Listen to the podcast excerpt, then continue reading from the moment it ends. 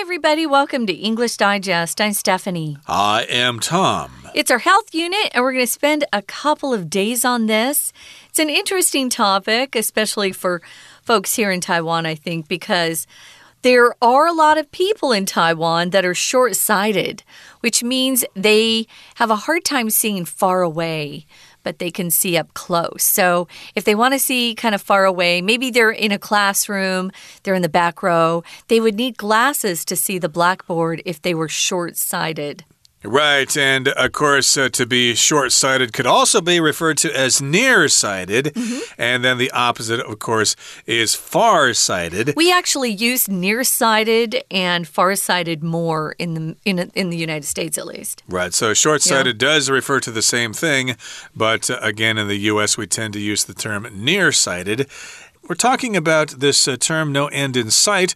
It doesn't uh, seem that this is ever going to end or it's not going to end soon. So let's find out what this is all about. Let's read through the entire contents of our lesson for today, and we'll be right back to discuss it. Short sightedness has been on the rise around the world over the past few decades, and nowhere is this more acute than in Asia. The vision problem also known as myopia, has risen sharply in China, and now between 76% and 90% of older students suffer from it. Singapore's myopia rate is estimated at around 80% in young adults, while in Taiwan and South Korea, it's between 84% and 97%. But what's behind this increase, and what can be done to combat it? One thing is clear the surge in cases is related to conditions in childhood. Short sightedness does run in families, but the genetic influence is a small one compared to other factors. This is shown by the fact that normally it manifests in children between the ages of 8 and 12. Now, however, it appears that children are becoming short sighted earlier in life. This can affect children's enjoyment of school and life in general.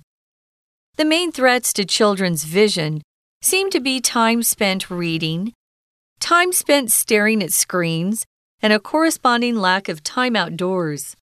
One prevailing theory is that the more time kids spend focusing on things close to them, the more likely they are to develop myopia. This has led to a paradox. Studies have demonstrated that a better education leads to measurable health benefits for children. But methods of education that involve a lot of time reading can lead to myopia. Furthermore, kids with long school hours and many indoor extracurricular activities end up spending less time outside, which has an adverse effect on their eyes. This situation has been exacerbated in recent years by COVID 19. Okay, let's get into it. Let's discuss the contents of today's lesson. Again, it's our health unit for the month of April, and we're talking about short sightedness or nearsightedness or being nearsighted. And of course, that means that you can see things that are close to you clearly, but you can't really see things that are far away. And we've got this uh, interesting phrase here no end in sight. It's a great, great phrase. Which means that uh, something is not going to be over with for a long time, or the end of something is not going to happen anytime soon. Like you could say, oh, the war is going to go on for ages. There's no end in sight. Nobody knows when this war is going to be over. Or, as my mom used to say, uh, she had a lot of kids and a lot of laundry. She would say, There's no end in sight to this laundry. Or maybe you have a lot of homework or uh, work your boss gave you, and you could say, Oh, there's no end in sight to all the work I have left to do. So, yeah, there's just so much that it looks like it will never end. And sight, of course, is your sense of sight, being able to see. Uh, that's just uh, for reference there. And uh, that's what this is all about short sightedness. So yeah. let's look at the first paragraph here. It says short sightedness or near sightedness has been on the rise around the world over the past few decades And nowhere is this more acute than in Asia. Now, if something is on the rise, that means it's increasing slowly over time. So, short sightedness is on the rise. More and more people are short sighted and they need to wear eyeglasses to correct this problem, or they wear contact lenses, whatever the case may be. And yes, indeed, more and more people do need to wear glasses. I guess myself, I guess I am nearsighted myself. I do wear glasses. Glasses, but I think the main reason I wear glasses is because I have a bad case of astigmatism, mm. which I think is sanguang in Chinese. That's uh, my problem, although I am slightly nearsighted. Well, I was uh, one of the lucky ones. I had perfect vision my whole life. And all of my siblings, at one point, except for one, all had to wear glasses when they were in college. I didn't have to, um, I didn't have any trouble with my eyesight at all until I was in grad school and we had to read and read and read and read. But, you know, I still didn't wear glasses. My eyes would get blurry and I just take a break. But now that that I'm older, I have difficulty seeing things close up. So that's no fun. And I thought because I'd always had perfect vision, that would never happen to my eyes. But sadly, it happens to everybody as you get older. You have a hard time um, seeing very small print clearly. And if you're an American living in Taiwan and you need to read characters, you need glasses because they're tiny. So I think people that we're talking to are probably very used to wearing glasses. Most of my friends have to wear glasses, although some wear contact lenses now. Now, if you talk about uh, something being acute, it just means it's quite uh, serious. If your doctor says you might have this acute pain or acute disease, it's pretty serious.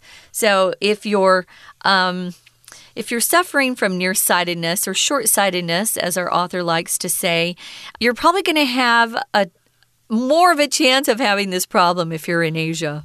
Exactly. And nowhere just means not in any other place. I could say, for example, the Formosan blue magpie yeah. uh, exists nowhere else in the world but Taiwan. It oh. only exists here in Taiwan. You won't find it anywhere else in the world. And yes, in Asia here, where people are studying hard all the time, mm. that can produce problems with your vision. And the vision problem, also known as myopia, has risen sharply in China and now between 76% and 90% of older students suffer from it. So, yes, this is happening in China uh, because people there, of course, are studying all the time. Of course, that's what we assume is the uh, cause of this. People studying all the time, looking at things that are close to them all the time, and not really looking at things that are far away from them. Of course, lots of people live in cities, so they don't really look far into the distance to see the uh, mountains in the distance to look at the stars at night. We're just looking at things in front of our faces all the time. I wanted to mention when you use acute in this way uh, that we have, you're actually indicating that a, a bad situation or a feeling or just something that's undesirable is very severe or intense. And I think you could say that once you see the statistics of people who are nearsighted or who have myopia, here in Asia. Let's look first in China that says this problem. Uh, myopia is the the official term for this, but uh, most doctors use this instead of people. We'll just say nearsighted, farsighted, short-sighted. Um, but this problem of myopia has risen sharply or gone up quickly in China. And now between 76% and 90% of older students suffer from it. Singapore's rate is estimated at around 80% in young adults. But then look at Taiwan and South Korea. It's not good. 84 to 97%. That's quite high. Indeed. So lots of people are wearing glasses or contact lenses here and in Korea. But what's behind this increase and what can we what can be done to combat it. So, yeah, what's behind this? What's causing this? And then what can we do to fight against it so that uh, we can uh, not have so many cases of short sightedness? Well, moving on to the next paragraph here, it says One thing is clear the surge in cases is related to conditions in childhood. So, yes, indeed, we've got a surge in cases. That just means a sudden increase in something. Uh, you might want to use a power a power strip, strip with a, yeah. a brake circuit or something like that in case there is a sudden surge of electricity. They're called surge protectors if you go to the store to buy something uh, of that nature, in America at least, surge protectors. Right. I think I've got a couple here uh, that have switches that will go off if there's a surge in electricity. Yeah. It's never happened, though, but I guess uh -oh. it could happen if there, say, were an electric storm or something like that. And uh, of course, we're saying that uh, the cause basically happens in childhood, or these cases begin when you're a kid, I guess when you enter school and start putting your nose to the books. Right. So, yeah, you can use surge when you're experiencing some large increase um, that's previous, may, previously been kind of steady, maybe a steady stream. Uh, when there's a typhoon or heavy rains, there's usually a surge in the river or the ocean. There's surges that they experience because the water is just so much greater. So there's been a surge in these cases, and it's related to, they think, conditions in childhood. So it happens. There's something that is happening in childhood that is causing the increase or surge. Uh, right, and uh, we'll continue talking about this in just a couple of seconds, but let's take a break now and listen to our Chinese teacher. 听众朋友，大家好，我是安娜。我们今天要来带大家谈一个，哎呀，很多台湾人都很困扰，就是近视眼啦。近视眼出现在标题当中，叫做 short-sightedness，或者有人说 near-sightedness。那么，其实这个近视在过去的几十年当中，全世界的近视问题几乎就呈现一个上升的趋势，尤其是在亚洲特别的严重。在文章第一段的第一句就告诉我们，那那这个所谓的我们今天要谈的近视啊，这个视力的问题出现在第二句，the vision problem。Short-sightedness, near-sightedness，到底在专业当中这个近视是什么呢？第一段的第二句告诉我们，also known as myopia。尤其特别在中国，好多的学生就是为近视所所苦。那到底有多少呢？高年级生啊，差不多接近九成。大概都有近视这样子的一个困扰，所以因什么而苦？同样在第二句最后面的 suffer from something 本身的 suffer 就是一个痛苦的动词，from 后面加原因，所以我们通常会说因什么疾病而痛苦，或因什么疾病而困扰。那接下来就告诉我们，当然这个亚洲不只是台湾呐、中国啊，甚至是第三句，比如说新加坡年轻人的近视率 myopia rate 差不多就有八成呢。而在台湾跟男孩的近视率差不多，也是在九成的前后。我们同样看一下第三句逗点中间有一个连接词的 while，在这里不是表示时间哦，它是表示一种对比对照。然而换到另外一个国家，另外一个情况如何如何，有一种对比对照的概念。那接下来的问题问的就很好啦，到底为什么全世界这么多人近视呢？我们到底应该要怎么办才好呢？首先呢，有一点一定是很肯定的，the surge in cases，在这些整个案例的这种 surge 是激增当中，其实跟童年时的这个 condition 的状况是有关系的。We're going to take a quick break. Stay tuned. We'll be right back.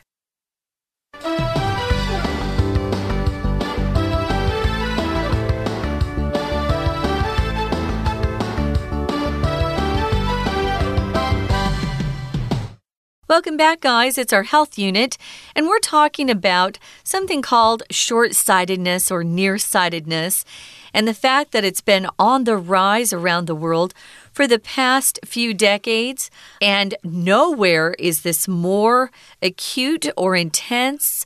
Or the increase has been higher than in Asia. So, why has it been going up? Actually, I was here, you know, a few decades ago for the first time in Taiwan. And even then, I was telling Tom, most of the kids in school wore glasses. And I remember thinking, wow, I I probably had two or three uh, schoolmates, you know, when I was in elementary school that wore glasses, or even junior high, and I wanted glasses. I grew up just being jealous because I wanted to wear glasses, which is crazy now. Interesting. Yeah. I do remember old pictures of Taiwan where everybody's wearing those black framed glasses.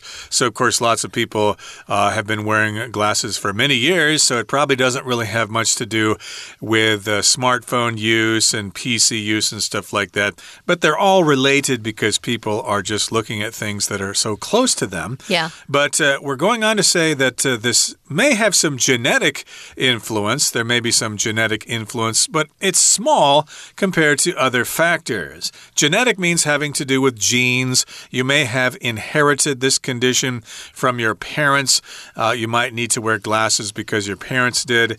But uh, that influence is very small if you compare it to other factors, which we'll get to in just a couple of minutes. Right. So this is shown by the fact that normally uh, short sightedness or nearsightedness, uh, sometimes it, uh, usually, it says here, normally, it, it manifests or shows itself. Uh, manifest just means it suddenly shows it's there, displays itself. To manifest something just means to uh, show something is there, right? So to manifest, a manifest.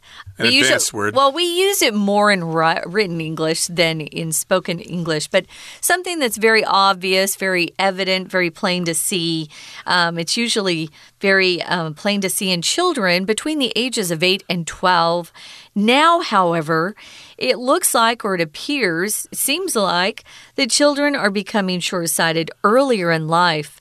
So maybe even before the age of 12, or even the, before the age of 8, I should say. This can affect children's enjoyment of school and life in general. I remember the kids who had to wear glasses in school. You know, they they would fall off when they were running around the playground. So sometimes it is really kind of a pain. Uh, yeah, I didn't have to start wearing glasses until I was in university, but uh, that's kind of complicated. I won't get into it right now. But uh, we're going to move on now to the next paragraph. It says The main threats to children's vision seem to be spent. Uh, seem to be time spent reading, time spent staring at screens, and a corresponding lack of time outdoors. So you might think that, oh, it's because these kids are all staring at their smartphones The all the time. Video games, don't blame the video games. Right, Just but. Uh, you know that is a factor. but of course, Sure. people were wearing glasses many years before that. Uh, it all has to do with time spent reading, and of course, uh, I guess for here for Taiwan, uh, people have to learn so many Chinese characters, and you have to study so much, and you have to uh, learn mathematics formulas and things like that. So of course, uh, you're probably going to be prone to short-sightedness if you're studying so much. Oh, yeah. Um, if you just think about whatever you do, if it's close to your face, your eyes need a break. And you have to kind of put that down and look far away. We've actually been told by uh, experts, Tom, that if we're at our computers all day long, if you're working all day long on a computer, you need to get up and look far away, look to the wall, take breaks, and give your eyes a break. So these things can affect. Uh, children's eyes, of course. So the main threats to children's vision seem to be, as Tom said, time spent reading, when you're staring at screens, and a corresponding lack of time outdoors. Corresponding just means, um, you know, the same sort of time. So if you have a corresponding lack of time outdoors, uh, let me define corresponding first. Corresponding means um, identical or uh, matching or similar in position. Here we're talking about time. So what is happening is they're not having the same amount of time outdoors as they are uh, reading or looking at things very close up. So they need to spend more time looking at things far away. And wow, if we could get them outside to play, would be even better. Uh, indeed. Get out there and play ball. You know, focus on the ball close and far away. Uh, especially if you play basketball, uh, you'll be able to focus on the basket and uh, improve your free throws or something like that. That might help as well. And one prevailing theory, one theory that seems to be common, is that the more time kids spend focusing on things close to them, the more likely they are to develop myopia. So that's the theory that seems to be going around. Yeah, if you uh, keep looking at those screens and those books and things like mm. that, you'll probably need to wear eyeglasses pretty soon. You'll suffer from myopia. Yeah, and even when people are outside, uh, they're still they still got their heads down and they're looking at their phones. They need to look up and look far away. So this has led to a paradox, and here is the paradox. A paradox is just um, a contradictory statement. So it's a statement that seems contradictory or absurd. Um, when in reality it does express a truth. So here it is. Studies have demonstrated that a better education leads to measurable health benefits for children. So that's good, right? The more the more education you get, the better your health benefits will be. But they've also shown at the same time the methods how we teach our kids um, can lead to worse health benefits. And one of the the worst, uh, the one of the worst ones is this myopia, of course. So methods. How are we educating the kids? Is the only way to get a good education to stick your head in a book or be on the computer twenty four seven? Um, they're saying, yeah, no. So there's got to be a, a better way. So, yes, we want the good education, but we don't want to have, have our kids um, experience eye difficulties for the rest of their lives. Uh, exactly. Maybe a suggestion would be to be interested in astronomy. Okay, yeah. because that way you would be looking up at the sky quite often, and that might help you uh, avoid myopia. Yeah. So, yes, indeed, uh, that is the prevailing theory here, but this has led to a paradox.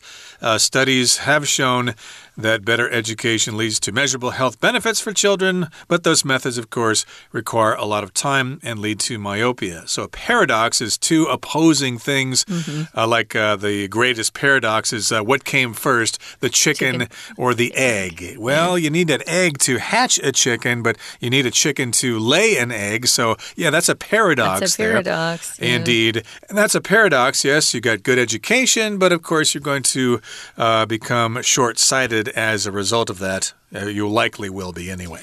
So here it says, furthermore, uh, kids with long school hours and many indoor extracurricular activities end up spending less time outside, which has an adverse effect on their eyes. Adverse means bad.